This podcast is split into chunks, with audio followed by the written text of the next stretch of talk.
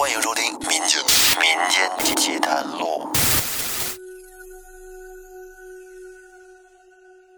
大家好，欢迎收听由喜马拉雅独家播出的《民间奇谈录》，我是老岳。咱们这期啊，接着讲神秘的荒井。在上一期呢，咱们说到小女孩她妈用一只活公鸡从那鸡冠子上扎破了取的血，滴在了闺女的额头还有双肩。那么这招究竟管用吗？咱们往下接着听。然而等到将近五更的时候，这个秀芝实在熬不住了，昏昏沉沉的睡着了。等她醒来的时候，已经是日上三竿了。这时他赶紧看向女儿，想着看看女儿现在怎么样了。可是他这一看，却见女儿正蹲在地上，跟那不知道干什么呢。于是他便起身来到女儿身边，想看看女儿蹲那儿干啥呢。可是眼前的景象却让秀芝不寒而栗，差点夺门而逃。你们猜怎么着？秀芝只见她女儿的手里正提着那只大公鸡，而大公鸡的脖子已经被他给扭断了，那脑袋就跟那耷拉着，而鸡血则不断的滴了下来，流了一地。他女儿就这么提着鸡，眼睛直勾勾的望着秀芝，嘴里边还那么咯咯的笑着。这给秀芝笑的头皮直发麻，秀芝是又怕又急。她眼见女儿现在变成了这么一副模样，性命堪忧啊！一时间也顾不上害怕了，便伸手将女儿手里的那个死鸡夺了过来，给扔了，然后带着女儿又去找李姑了。秀芝啊，到了李姑那儿，把情况和李姑一说。哎呦，李姑听完。脸色也顿时就变了，这跟自己昨天预判的不太一样啊。于是李姑说：“闺女身上这个东西，竟然连这个大公鸡都不怕，看来是不简单呀。估计呀，用一般的方法是不成了，看来只能用更狠的方法了，那就是需要给闺女认个干爹。”李姑说。闺女之所以被脏东西缠上，除了自己身体虚弱之外呢，还因为没有福音庇护。一般大家族的人或者是世家子弟，逢年过节最重要的事儿那就是祭祖了。为什么越是这种大家族啊，这世家子弟越在乎祭祖这个事儿呢？因为他们知道，家族逢灾遇难的时候，自然会有先人坐镇，替这个子孙们挡灾抵恶。所以啊，好多名门望族才会经历多年而兴旺不衰，而一般的普通人家却往往不是很在意这些，不供奉先人的牌位，不祭祀祖宗，哎，与这个先人断绝了联系，所以呢，不能得到先人的保佑，而遇到些什么灾祸之类的，自然也就没有仙人来出手相助了。而这个祖荫也是。祖上积年累世积攒下来的福报，有的人家呢，这祖辈是积德行善啊，这份福报就会惠及子孙后代，保佑着子孙们运势亨通，没有灾祸之扰。所以说，让这个孩子认个有福气的人做干爹，也就是等于给孩子找个靠山，借人家的福气来让你的孩子逢凶化吉，让人家的先人来。保护，哎，咱家这个孩子。但是李姑皱了皱眉头，又说道：“说你闺女这种情况啊，怕是找一般的人认干爹已经不顶用了，看来只能找他试试了。”秀芝连忙问说：“您指的他是谁呀？”李姑没有明说，只是给了秀芝一碗白米饭和一双筷子。又要了孩子的生辰八字，刻在了一把长命锁上，要秀芝拿着这些东西出了村子，顺着一条往西的土路走，走上二十多里路，估计到那会儿天也差不多黑下来了，你就会看到有一个偏僻的小村子。进了村子之后，走不了多远，就会看到一棵被剥了皮的大槐树，这个大槐树的后边就是那个人的家了。这个李姑还说：“你把这个筷子插在米饭上，和长命锁一起放在他们家门口，他就知道是什么意思了。如果他肯收下米饭，那么你这个事儿就成了。哎，这把长命锁，他自然也会给你锁上。长命锁必须得由干爹亲自上锁，可避灾延寿、逢凶化吉。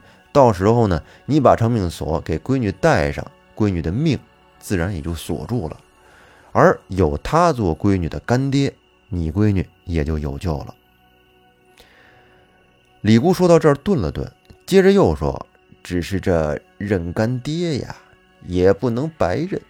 逢年过节，你可别忘了带着闺女去看看他，到时给他烧上几炷香就行。”秀芝听到这儿，有点糊涂，为为什么去看干爹？要给他烧香呢，一般不是说只有死人或者鬼魂才给上香吗？活人为啥还给烧香呢？但是在这会儿啊，他也没多想，便带着闺女啊，拿着东西就上了路。走了也不知道多久，直到天色渐渐的黑了下来，秀芝终于看到了前面出现了一个荒凉的小村子。他觉得这个应该就是李姑说的那个村子了吧？秀芝进了村子以后，他却发现好像有点不对劲儿。这个村子看起来非常的诡异，脚下全都是落叶，铺满了路面，而路的两边都是半人高的荒草，也没有人打理，给人一种特别荒凉破败的感觉。秀芝觉得有点奇怪啊。难道这村子里没人吗？于是他继续往前走。这四周有许多被剥了皮的枯树以及破败的房屋，而那些房屋好像是很久都没有人居住了。但是每间房子里却都点着蜡烛，却又看不到人影。那蜡烛的火苗映照在这窗户纸上，是忽明忽暗，不停的这么摇曳着。哎呦，晃的秀芝这心里呀，也是有点忐忑不安的。您想啊，那么大一个村子，一点声音都没有啊，没有人的声音，也见不到人，也没有狗的叫声，真是寂静的非常可怕呀。秀芝就小声的嘀咕着：“真是奇怪啊，这村子里的人呢？”他边说边小心翼翼的往前走。不一会儿，果然看见了一棵大槐树，那个树皮同样是被人给剥了去，而且呢，在槐树的后边还有几间泥瓦房，其中的一间点着蜡烛，房门紧闭着。嗯，秀芝看到这个情景，她对上号了，她觉得应该这就是李姑说的那户人家了。于是秀芝上前敲了敲门，然后按照李姑说的，把筷子。插到米饭上，和长命锁一起放到了这个房门口。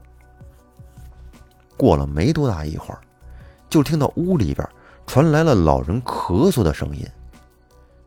秀芝看见窗户纸上映出了两个人影这两个人影罗锅着身子，看起来似乎是老两口，应该是一个老头，一个老太太。老头从门缝里边把手伸出来，把米饭和长命锁都拿进了屋，啊，并没有把门完全打开，所以说这秀芝也没看到这老头。老头把这个东西拿进去之后呢，端着米饭跟那儿用鼻子闻个不停，看起来好像是很饿的样子。然后只听老太太好像是有点不太乐意了，直骂着老头子嘴馋，让他别吃，把米饭给人家还回去。省得招来祸端。这个秀芝就听着老太太说话的声音很怪，这个腔调啊非常尖，而且呢飘飘渺渺的，让人听起来觉得很不舒服。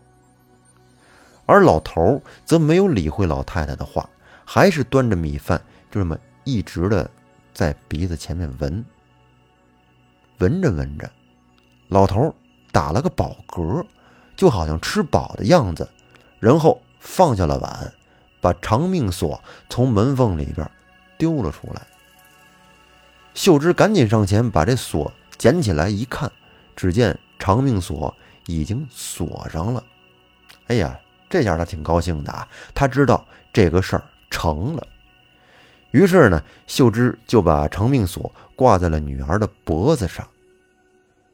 行了，事儿成了，那走吧。可是他刚想走，忽然听到屋里边传出声音来，是那个老头的声音。只听老头说：“既然我们成了干亲，今儿个就别走了。这村子不太平，一到夜里有很多的狐狸野狗，你们就留在这儿住一宿吧。”秀芝琢磨着，现在确实也挺晚了，这深更半夜要走过去，应该也不太安全。他虽然觉得这老两口也挺奇怪，甚至整个村子都透着一股怪异的这个气氛，但是毕竟是李姑让来的，他料想这老两口应该也不是坏人，于是呢便答应了下来。当秀芝推开了门进去一看，只见屋里没人，老两口不见了。他喊了几声，也没人答应。秀芝估摸着，这老两口应该是从后门出去了。嘿，他觉得这俩人还真是怪啊，留自己跟这儿住宿，自个儿却走了。他也没多想，只见屋里边像这炕啊什么的都有啊，这个桌子、椅子都有。于是呢，便和闺女一起睡在了炕上。夜里边，秀芝睡得迷迷糊糊的。忽然，他就隐隐约约的听到，好像有乒乒乓乓的声响，就像是有人在打架似的。声音听起来非常的嘈杂，好像人还不少。一直折腾了大半夜，这个声音才渐渐消失。而秀芝也没有彻底的清醒，也没有坐起来，她是在一个浅睡眠的状态，她只当是外面的风声啊，也没有在意。等到第二天。秀芝一觉醒来之后，就觉得有点冷，哎呀，而且呢，这风有点大，吹得身上凉飕飕的。于是这下他醒了，可是当他睁开眼睛一看，顿时就懵了，自己这哪是在屋子里呀，而是睡在荒郊野外，睡在野地里，四周也根本就没有什么房屋，一眼望去全是荒坟。这块是一个坟圈子，而他现在正跟他女儿睡的这个地方，就是一座荒坟旁边。而这座荒坟不知怎么的被人给挖开了，而里边的这个两副棺材也被人给破坏了。只见尸骨是七零八落的散落在外边，看起来真的是特别的吓人。秀芝被眼前的这番景象真是吓得头皮发麻，拉着女儿撒腿就跑，而女儿则是一边跑一边咯咯的笑着，而她脸上诡异的神情让秀芝不禁的打了个寒战。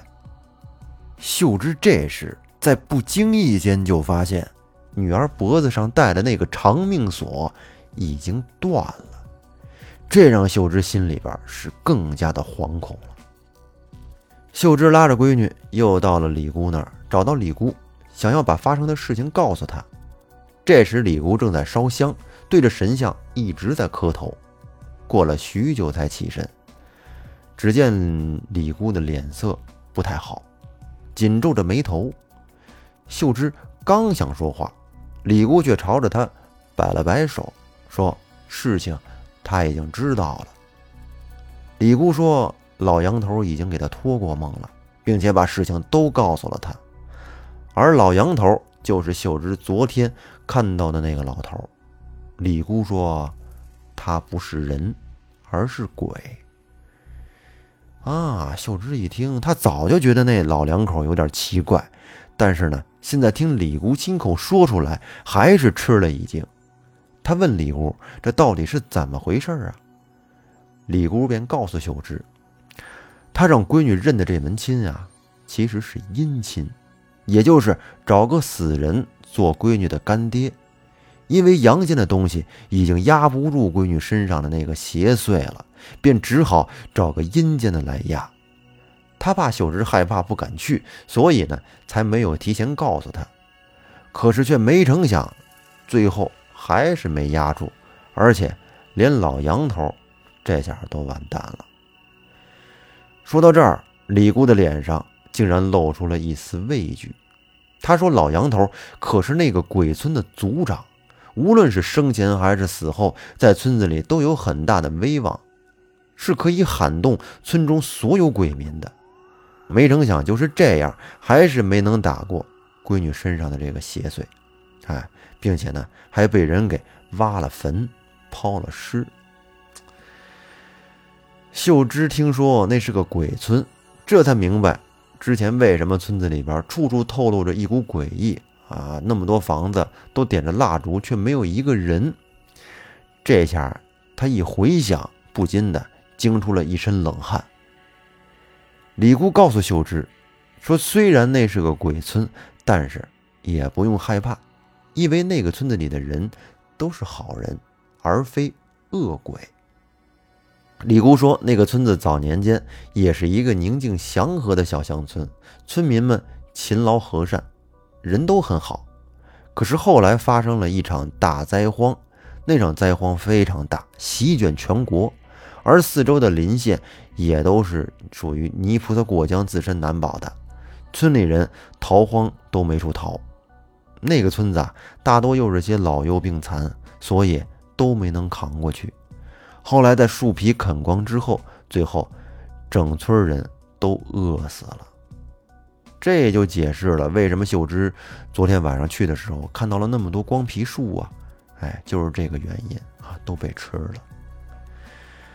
但是他们心里不甘呢，好不容易打跑了鬼子，又熬过了内战，以为最终终于能过上好日子了，却没成想又摊上了这种百年难得一遇的大灾荒，死的真是太冤了。他们心里是又怨又恨，这整个村子呀。是怨气冲天，或许是因为怨气太大吧。村子里死去的人都不入轮回，仍旧居住在村子里。那个村子就这么着变成了鬼村。虽然说那个村子的人有怨气，又都成了鬼，但是却从来没有害过人，相反，有时还会帮助人。李姑说，她和那村子里的老杨头认识，比较熟。有时候呢，给人看事儿，碰到解决不了的问题，就常去麻烦他。这老杨头也是饿死的，嘴馋呐，所以说常常会给他供上一碗白米饭。老杨头一高兴，嗯，李姑求他的事儿就会答应下来。而这次也是，本想着让老杨头帮孩子一把，可是却没成想，孩子身上这个邪祟竟然这么厉害，反倒把老杨头给害惨了。李姑说自己得知连老杨头都没能压住那个邪祟的时候，倒吸了一口凉气。这种事儿从前是从来都没有碰到过，也不知道孩子身上这个邪祟到底是什么来历，竟然这么凶。秀芝一听，心里边顿时就凉了半截，跪求李姑一定要帮帮自己，救救孩子。孩子如果有个三长两短，他真是也活不下去了。李姑琢磨了一会儿，又悄悄的把秀芝拉到了一旁，告诉她说：“闺女身上这个脏东西，估计啊来头不小，无论地上的还是地下的，都压不住她。现在看来，只有天上的才行了。”秀芝听不太懂，就问李姑：“到底应该要怎么做呀？”李姑说：“这需要。”找个菩萨来压他，需要用供奉了十年以上的、开过光的菩萨画像才行。只是这供奉了十年以上的菩萨画像并不好找，能不能找得到，这就要看孩子的造化了。而找到了菩萨像之后，挂到孩子睡觉的屋里边，不出两天就能把孩子身上的脏东西给震得魂飞魄散。让孩子恢复过来。秀芝一听，这下安了心，她觉得这个事儿并不难办。哎，说来也巧，她邻居家那个婆婆就是一个信佛的人，平时好吃斋念佛啊，很多年了，家里边也有菩萨画像。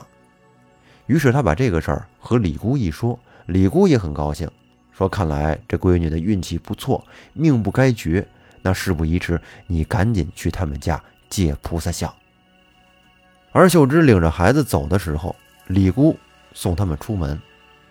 就在这时，孩子却突然转过头来，冷冷地对李姑说了一句话：“他说，你就要死了。”李姑一听，顿时就愣住了，手里边常年拿着那佛珠，就在这时一下子就断开了，那个珠子洒落了一地。秀芝望着陌生的女儿，也是惊慌不已。他帮李姑把佛珠捡起来之后，赶紧把女儿给拉走了。回到家以后，他赶紧去找了邻居婆婆，借来了菩萨像，挂在了睡觉的屋里边，又供上了香火，跪拜菩萨，祈求能够驱邪镇鬼，保佑女儿赶紧痊愈。那么李姑告诉秀芝的这招用菩萨像的方法，到底管用不管用呢？能不能把闺女身上的邪祟给逼走呢？咱们留在下期再说。那感谢大家的收听，这里是民间奇谈录，我是老岳，拜拜。